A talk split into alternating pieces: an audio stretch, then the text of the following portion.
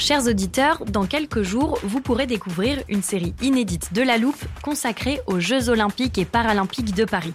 À trois mois de la cérémonie d'ouverture, on s'est demandé comment réussir ces JO.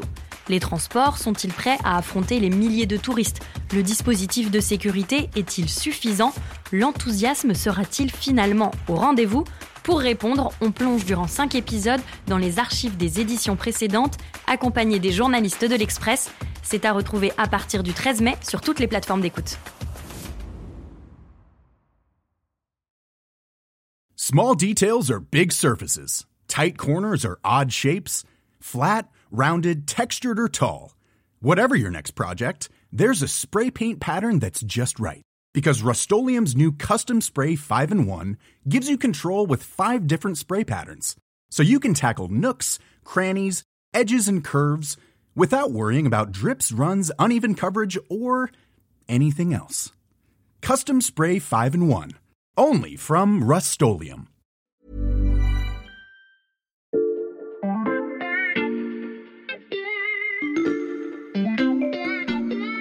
Bonjour, c'est Charlotte Baris. Bienvenue dans La Loupe, le podcast quotidien de l'Express. Allez, venez, on va écouter l'info de plus près. Dans l'épisode précédent, Bernard Rémier, c'est directeur général sécurité extérieure. C'est une figure de l'ombre, le grand public ne sait pas à quoi il ressemble. En fait, il a complètement métamorphosé le renseignement extérieur. Le principal atout de Bernard Rémier à son poste, c'est la force de ses réseaux. Certains de mes interlocuteurs me disaient même que Bernard Rémier, c'était un peu le vrai ministre des Affaires étrangères. Vous avez peut-être lu ou entendu qu'un remaniement à la DGSE était en cours.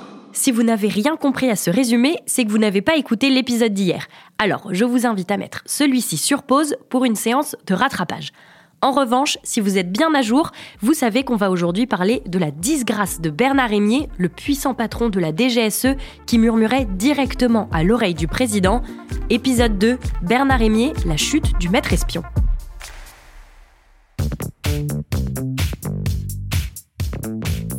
Plus l'ascension est prodigieuse, plus la chute en sera vertigineuse.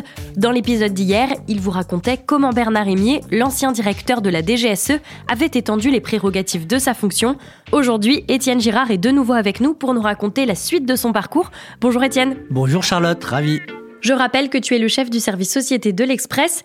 Hier, on a rapidement évoqué avec toi la relation entre Emmanuel Macron et Bernard Rémier avant la nomination de ce dernier à la DGSE, mais on peut ajouter que ce lien s'est renforcé avec le temps. Emmanuel Macron lui a fait les honneurs de sa visite à la DGSE à trois reprises. Ça prouve l'estime que le président lui porte. Et Bernard Rémier le dit en privé, ces visites du chef de l'État à la piscine, au siège de la DGSE boulevard Mortier, ce sont ses meilleurs souvenirs. Mhm. Mais plus que de l'estime personnelle, ils ont une relation de travail très forte. Je vais te raconter quelque chose. On est en août 2022. Emmanuel Macron est en visite officielle à Alger. À la table du déjeuner dans la résidence présidentielle de Zeralda, il y a donc le président français, il y a son homologue algérien Abdelmajid Tebboune, mhm. il y a le ministre des Armées Sébastien Lecornu, le chef d'état-major des armées Thierry Burkhard et Bernard Rémier. Le chef du renseignement français est à table avec les autres. C'est un peu étrange et c'est surtout extrêmement rare qu'un directeur des services secrets accompagne ainsi le président de la République lors d'un déplacement officiel à l'étranger. Très rare, mais pas pour Bernard Rémier parce qu'il accompagne régulièrement le président en déplacement. Oui, au moins au Liban, un pays qu'il connaît très bien. Euh, il lui prodigue également des conseils sur les pays du monde arabe où il a été ambassadeur, mais même à Paris, il a une grande influence sur l'exécutif. Mm. Au moins une fois par mois, Bernard Rémier appelle directement le chef de l'État sur son téléphone sécurisé. S'il répond pas, il passe par son chef d'état-major particulier. Il l'appelle pour lui proposer des opérations clandestines, le président peut dire oui ou non. Bernard Rémy assiste aussi aux conseils de défense qui sont devenus quasi hebdomadaires, évidemment aux réunions interministérielles pour les sujets qu'il concerne. Au Conseil de défense, Bernard Rémy a d'ailleurs été l'attraction pendant ses six ans à la tête de la DGSE. Mmh.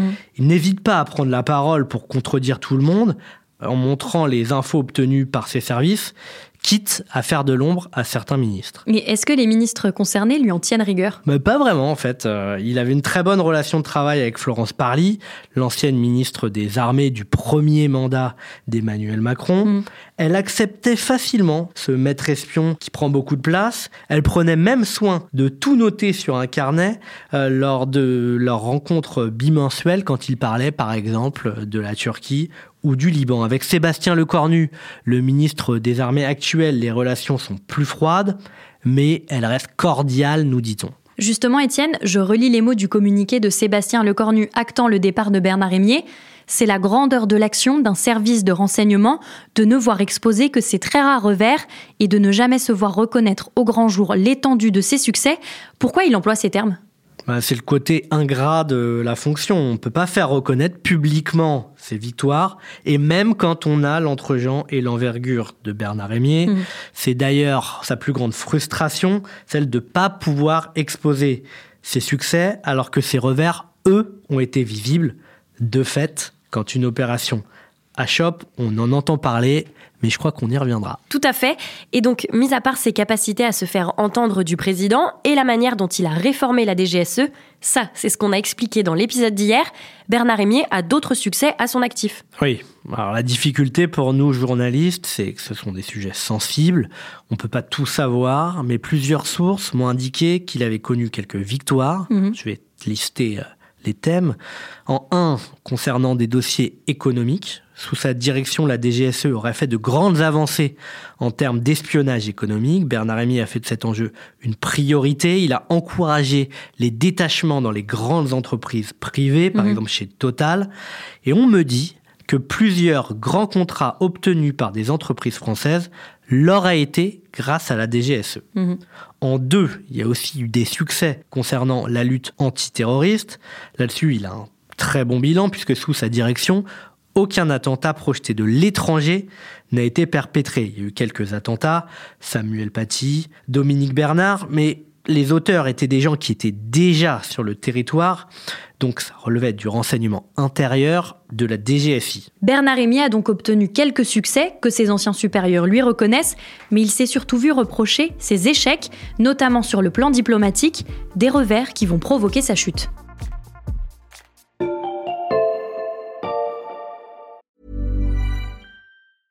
I'm Sandra, and I'm just the professional your small business was looking for. But you didn't hire me because you didn't use LinkedIn jobs. LinkedIn has professionals you can't find anywhere else, including those who aren't actively looking for a new job but might be open to the perfect role, like me.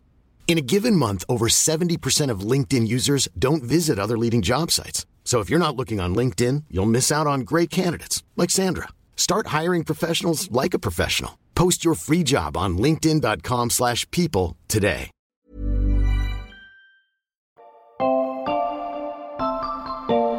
Alors Charlotte, depuis hier, on s'est longuement attardé sur la proximité entre Bernard Rémier et Emmanuel Macron. C'est vrai.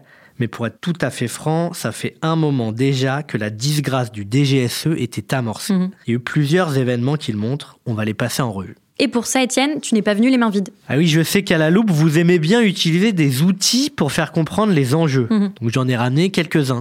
Ce sont les ordres de mission pour lesquels la DGSE a essuyé un revers majeur. Je te propose d'écouter le premier. En vous appuyant sur nos relais au Burkina Faso et dans les pays voisins, vous devez aider à la lutte contre les groupes djihadistes et maintenir l'influence française au Sahel. Après lecture, ce message s'autodétruira. Bonne chance. Sauf qu'on le sait, Étienne, l'influence de la France au Sahel s'est bien dégradée depuis la nomination de Bernard Rémier en 2017. Oui, il y a eu plusieurs événements qui le montrent en janvier 2022. Le président Kaboré au Burkina Faso est renversé par une junte putschiste. Quelques mois plus tard est annoncé un processus de transition de trois ans. Tout ça dans un climat de violence accrue au Burkina et dans la région. En plus, ce putsch intervient environ un an après un putsch similaire au Mali. L'influence de la France dans la zone s'effondre et les résultats ne tardent pas à se faire sentir. Quatre fonctionnaires viennent d'être arrêtés à Ouagadougou, capitale du Burkina Faso, en décembre 2023. Ce sont des agents de la DGSE. Ils sont accusés d'avoir commis des actes d'espionnage. Mhm. Euh, ça a fait partie de ces gouttes qui ont fait déborder le vase. Il y a aussi d'autres événements qui ont tendu les relations avec Emmanuel Macron et le gouvernement. D'accord, est-ce que je peux ouvrir un nouvel ordre de mission? Tiens, tu peux prendre celui-ci par exemple. Suite à la signature d'un contrat avec l'Australie pour la construction de 12 sous-marins à propulsion conventionnelle, vous devez vous assurer que la livraison soit menée à bien.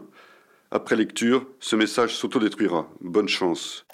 Les sous-marins australiens, je me souviens de cette crise, l'Australie s'était finalement retirée d'un très gros contrat à la surprise générale. On est en septembre 2021. Scott Morrison, Premier ministre de l'Australie, annonce dans une déclaration conjointe avec Boris Johnson et Joe Biden qu'il lâche le constructeur français Naval Group au profit d'un accord de coopération avec le Royaume-Uni et les États-Unis. Cette affaire, elle fait scandale en haut lieu parce que Naval Group appartient en partie à l'État français. C'est une vraie trahison de la part du gouvernement australien. Mhm. Depuis, il y a une procédure de conciliation. Il y a des millions, voire des milliards, qui devront être payés euh, par l'Australie à la France, mais c'est évidemment beaucoup moins que ce qu'aurait gagné Naval Group si le contrat s'était fait. On parlait même de contrat du siècle, ça se chiffrait en dizaines de milliards. Bref, il faut trouver des responsables à ce moment-là. La DGSE fait partie des services incriminés. Mm. Le fait qu'il n'y ait eu aucune alerte du renseignement français, ça énerve l'exécutif. Étienne, qu'en est-il de la situation au Liban? Tu disais hier que Bernard Rémier occupait une position vraiment spécifique de conseiller spécial de l'ombre depuis l'explosion dans le port de Beyrouth. Ouais, là aussi, il n'a pas eu tellement de résultats, alors qu'il avait quand même les coups des franches pour jouer un rôle clé. Il n'a pas su imposer son agenda. Les candidats de la France à la Banque centrale libanaise n'ont pas été nommés. Les candidats de la France à la présidence de la République libanaise n'ont pas été élus. Personnellement, il a dû prendre ça pour un échec. C'est pas forcément ce qui a le plus pesé dans la balance. L'Afrique et la trahison australienne, ça a sans doute joué un rôle plus important. Étienne, je vois qu'il reste encore des ordres de mission. On en ouvre un autre? Mais je t'en prie, vas-y. Alors que nos alliés rapportent une montée de tension entre la Russie et l'Ukraine, vous devez nous alerter sur la situation avant que celle-ci ne s'aggrave.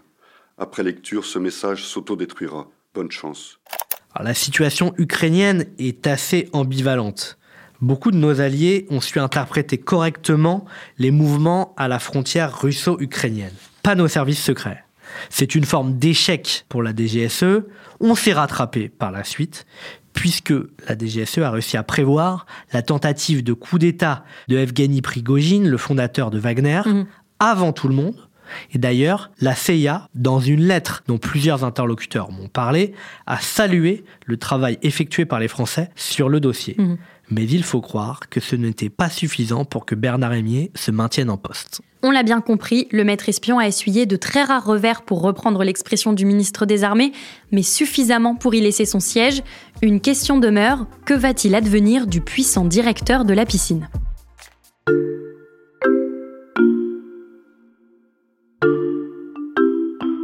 La passation de pouvoir entre Bernard Rémier et son successeur a eu lieu le mardi 9 janvier. Le nouveau directeur du renseignement extérieur s'appelle Nicolas Lerner. Il dirigeait la DGSI jusqu'ici. Étienne, où va aller Bernard Rémier désormais? On ne sait pas. La première chose que lui a proposé Macron, c'était en janvier 2023, l'ambassade de France à Washington, là où il a déjà travaillé, si Mhm. vous avez écouté l'épisode d'hier. Hors de question pour Rémier, il aurait l'impression d'être déclassé. D'ailleurs, il a dit à deux diplomates cette phrase euh, qu'ils m'ont rapportée et qu'il l'a dit de la même façon. Je traite aujourd'hui avec des chefs d'État, je ne vais pas aller à Washington proposer des petits fours à des ministres. Bref, redevenir ambassadeur, ce serait un retour en arrière pour lui. Bernard Rémier prend donc ses distances avec le Quai d'Orsay, mais ça ne veut pas dire qu'on ne va plus entendre parler de lui. Maintenant, en effet, euh, déjà on risque d'entendre parler de lui dans les cercles littéraires. Il a déjà laissé entendre qu'il était prêt à écrire ses mémoires. Mhm. On pourrait voir son livre euh, publié d'ici un an ou deux. Bon, sinon, il a géré des dossiers sensibles. Il a déjà dû enclencher des procédures vis-à-vis euh, d'anciens de la piscine qui en avaient trop dit. Donc, euh, on ne sait pas ce qu'il va pouvoir dire dans son livre, mais on peut s'attendre à ce qu'il prenne la plume. Peut-être aussi qu'il va se tourner vers le secteur privé, pourrait devenir une sorte de conseiller d'un grand patron français. On Mhm. pourrait par exemple penser à Rodolphe Saadé, qui est une des premières fortunes françaises, le PDG de CMA-CGM, avec lequel il partage des amitiés libanaises. Ce serait une sorte d'ambassadeur ou de conseiller diplomatique dans le milieu des affaires. Et est-ce qu'il pourrait retourner à la politique? Alors c'est pas impossible. Ses amis le découragent un peu d'aller vers le privé. Euh, certains m'ont même suggéré qu'il ferait un excellent ministre des Affaires étrangères. Mhm. De même, on sait qu'Emmanuel Bonne, qui est l'actuel conseiller diplomatique d'Emmanuel Macron, est sur le départ. Quand on connaît la proximité entre les deux hommes, ce ne serait pas choquant de le voir revenir à un poste de conseiller présidentiel. Étienne, peut-être un dernier mot avant de conclure ce récit d'espionnage. Est-ce que Nicolas Lerner, le nouveau directeur de la DGSE, va s'inscrire dans la lignée de son prédécesseur? Ah, Ce qui est sûr, c'est que ce sont deux styles euh, très différents. Nicolas Lerner a fait l'ENA aussi, hein, dans la même promo qu'Emmanuel Macron. Il a eu un début de carrière plus modeste dans le corps préfectoral. Il est moins porté sur la rhétorique, il mm. est moins flamboyant, plus discret, euh, réputé aussi plus porté sur l'efficacité, sur le travail en collectif, bref, plus préfet. Au fond, c'est pas ce qui compte.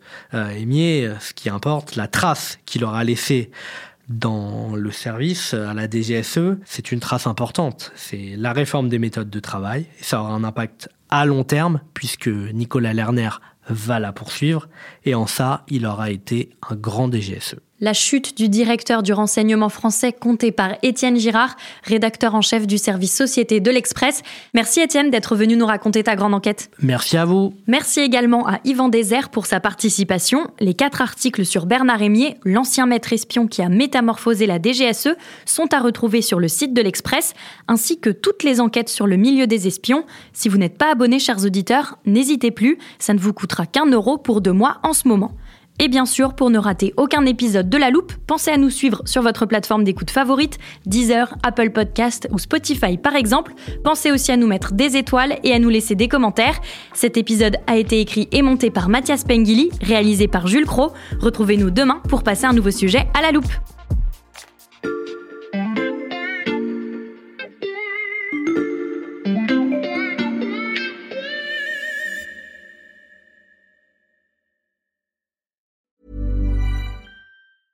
Small details are big surfaces. Tight corners are odd shapes. Flat, rounded, textured, or tall.